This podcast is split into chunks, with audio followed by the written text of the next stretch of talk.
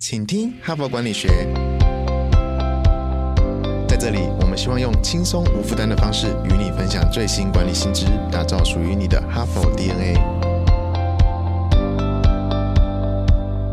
我是节目主持人杨玛丽 Mary。大家好，欢迎来到今天的 Podcast 哈。那本周呢，我们探讨的是一个我们在职场上、在生活上，天天呢可能都会碰到了一个处境啊，就失败，我们怎么面对失败哈？面对失败怎么处理的？失败学或者是挫折管理学哈。那前几天呢，我谈的比较都是呃一般主流的思想，就是我们面对失败啊，我们怎么样走过谷底哈？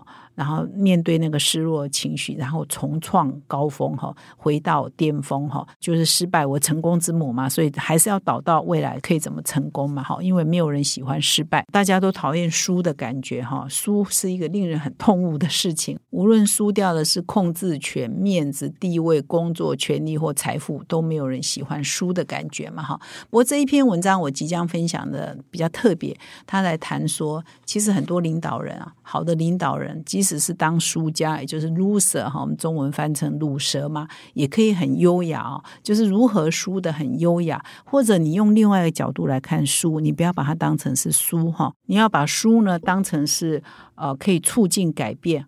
跟成长的必经之路哈，就是你呃拥抱输了哈，拥抱失去的感觉，拥抱失败哈。那这个境界看起来是很高哈，但是它还是有它的道理哈。那我今天要分享的文章呢，是由美丽企业之家的共同创办人以及共同执行长，他叫提姆拉伯瑞克所写的哈。那我们编辑呢给他下的标呢，就是好的领导人呢，当 loser 也优雅。那主谈是如何输的有风度，如何输的令人。尊敬哈，那这一篇文章呢，就提了四种方式哈，可以让自己呢。对输这件事情呢，有另外的体会哈。那么第一种方式就是说，你要改变你所属的竞争的领域哈。换句话说呢，就是不要只着眼于我眼前到底是成功还是失败，而是要把你的初衷哈、你的初始的理想把它放大哈。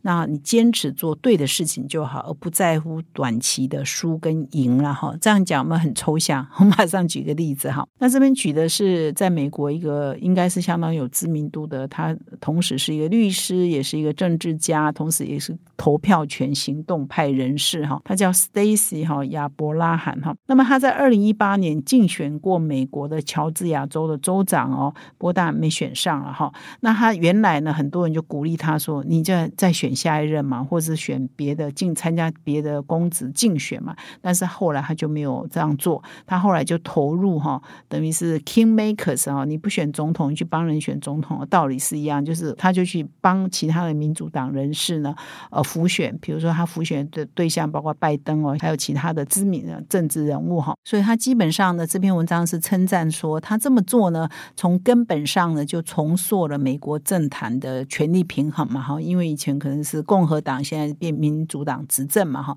所以呢，我们从这个例子是在证明说，其实上 Stacy 他为什么去选州长呢？其实你要回到他的初衷，他就是想要改变美。国的政治环境，他就是想要让服务于公益之事嘛，哈。但是呢，你如果是一个政治人物，你只执着于自己，可以被选得上，执着于自己。有什么权位哈？有什么地位？那你当然就是执着眼前的成败嘛，哈，选赢选输，或者是我有没有拿到某个高官之位嘛？你心中没有国家嘛？心中没有人民嘛？那 Stacy 呢？他的做法就变成说，别人的成功也是我的成功，因为别人的成功可以帮助他自己实现他当初为什么要从政的这个理想跟使命嘛，哈。所以当你把你的竞争领域呢，你还是回到你的初衷，但是你竞争领域不是只有选举选胜与否这件事情嘛？那你的输其实就不是输啦，别人看你的输，其实你没有输啊，你还是某一种程度呃实现了他的政治的理念啊，也是他的胜利啊哈，因为他当 king makers 啊，去辅助别人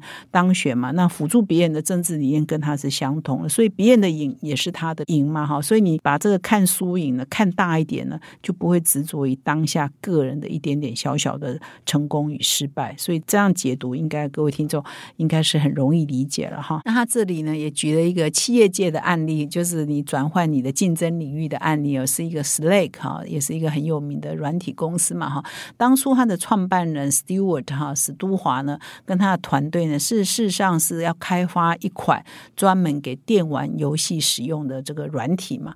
结果没想到说，哎，这个专案没有成功。后来呢，他们就把当初的产品呢，转而去作为这个企业内部的通讯的工具哈，就是现在的是 Slack 哦，就非常的成成功。那在二零二零年呢，这个也被这个 Salesforce 以两百七十七亿美元哦，非常高哦收购嘛哈。所以呢，也就是他转换战场之后，他就成功了嘛哈。所以有时候你不要太执着于眼前，也是一样的道理。从刚刚这个政治人物到这个企业界的案例，都说。明的是同样一件事情。那么第二个呢，不要把书当成书的一种方式呢，或者是一种思考的逻辑呢，那个境界呢，叫这边写的是为玩而哈，为了玩而玩了哈。就是当你很喜欢某一件事情，你朝着那个目标去迈进的时候，你就是达到那个更大的 total picture 那个愿景嘛，你就不会那么在乎在这个过程当中谁赢了谁输了哈。那他这里呢引用了一个非常有名的定义叫。赛局理论哈，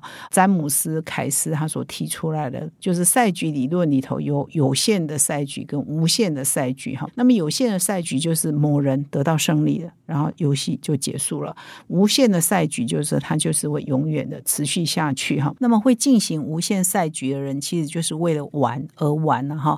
就是说，这个进行无限赛局的领导人呢，是真正能够鼓舞人心的人，因为无限赛局呢，实际上是根据的使命感。好，你的愿景，好，你的。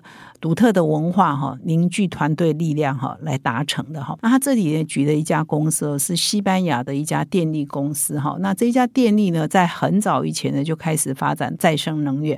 那这个执行长叫伊格纳修呢，他其实呢，他的目标就是人类要往这个绿色永续发展嘛，所以他希望更多人呢都可以走向再生能源这一条路，可以有越来越多业者出现哈。所以他并不是说很狭隘的说，哇，最好这个市场上只有。我我要独霸这个市场，他是希望更多人都跟他一样进入这个领域，然后让这个绿电的市场越来越充沛，发绿电的业者越来越多。他不在乎他赢了或者是输了，他也不在乎别人是不是超越他了，因为他的目标呢就实现这个越来越多再生能源这样的愿景嘛。好，当他这样走下去的时候，他其实在乎的是这个产业有没有蓬勃发展，而不是他个人的公司可不可以。变成老大哈，所以在这里呢，也就没有赢家了。就算他变成老二，这个产业老二、老三，他还是赢了，因为他已经达到他当初想要追求那个愿景嘛。哈，所以这个跟。刚刚讲的第一个点哈，有一点呼应了哈，说你不要在乎的是个人的成败，你要在乎的是你的理想使命有没有被实践。那这样子呢，你好像看似个人呢是输了哈，因为我只有变老二嘛，或变老三，但事实上他的愿景是赢了嘛，哈，所以你用另外一个角度看输赢，就变成另外一回事了嘛，哈。那么第三个看待输的方式呢，其实是就勇敢面对输，愿意输哈，承认输哈，而且快速的输哈。那这个想法是从哪里来呢？是从这个新创的呃文化来的哈。就是我们在新创界，尤其是在美国，他们常常说快速失败哈，就可以迈向下一次的成功嘛哈。所以很多新创公司呢，都是从失败很多次啊慢慢淬炼出来的嘛哈。所以他这里有特别提到说，如果你的组织啊愿意包容失败哈，愿意承认失败，那愿意容许呢？呃，大家在里面有一些悲伤的情绪啊，其实对组织是好的哈。他特别提到说，如果整体的气氛让人们觉得了哈，可以不必做任何工作呢，都非常的优异哈，人们便可以在实际的工作上进行比较有意义的对话哈，进而呢就会促进个人跟专业的发展哈。我不知道这样有没有很绕口了哈，意思就是说，我们不要就是每天都盯哈，说我一定会。成功，我们都非常的优秀，我们就容许哈，我们就容许失败，然后我们就真诚的对话。所以这里呢，还有特别提到说，一个悲伤的领导人哦，常常会比愤怒的领导人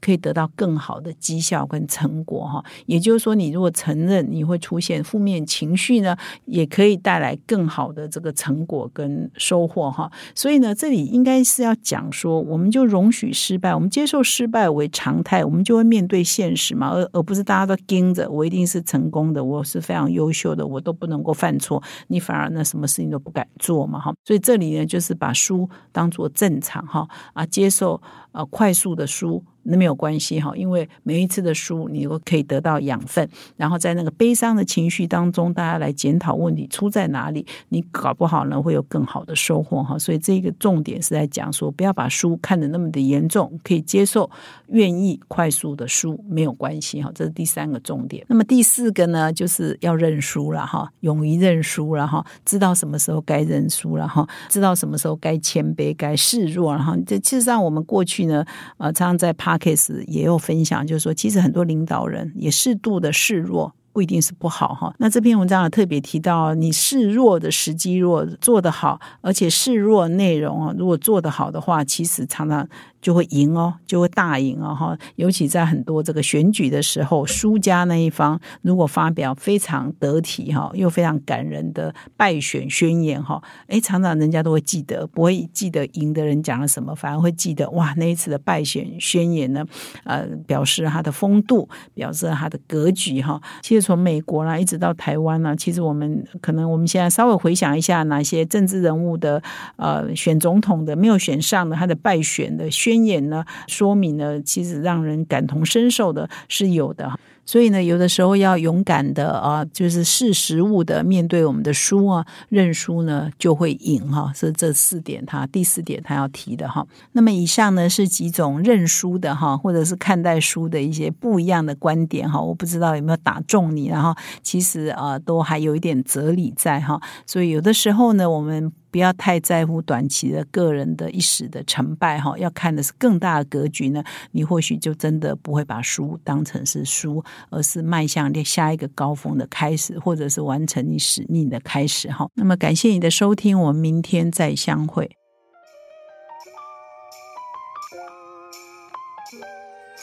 从团队到个人，管理的大小事都是 HBR 的事。现在就上 triple w 打 HBR Taiwan com 订阅数位版，首月只要六十元，让你无限畅读所有文章，向国际大师学习。现在就开始。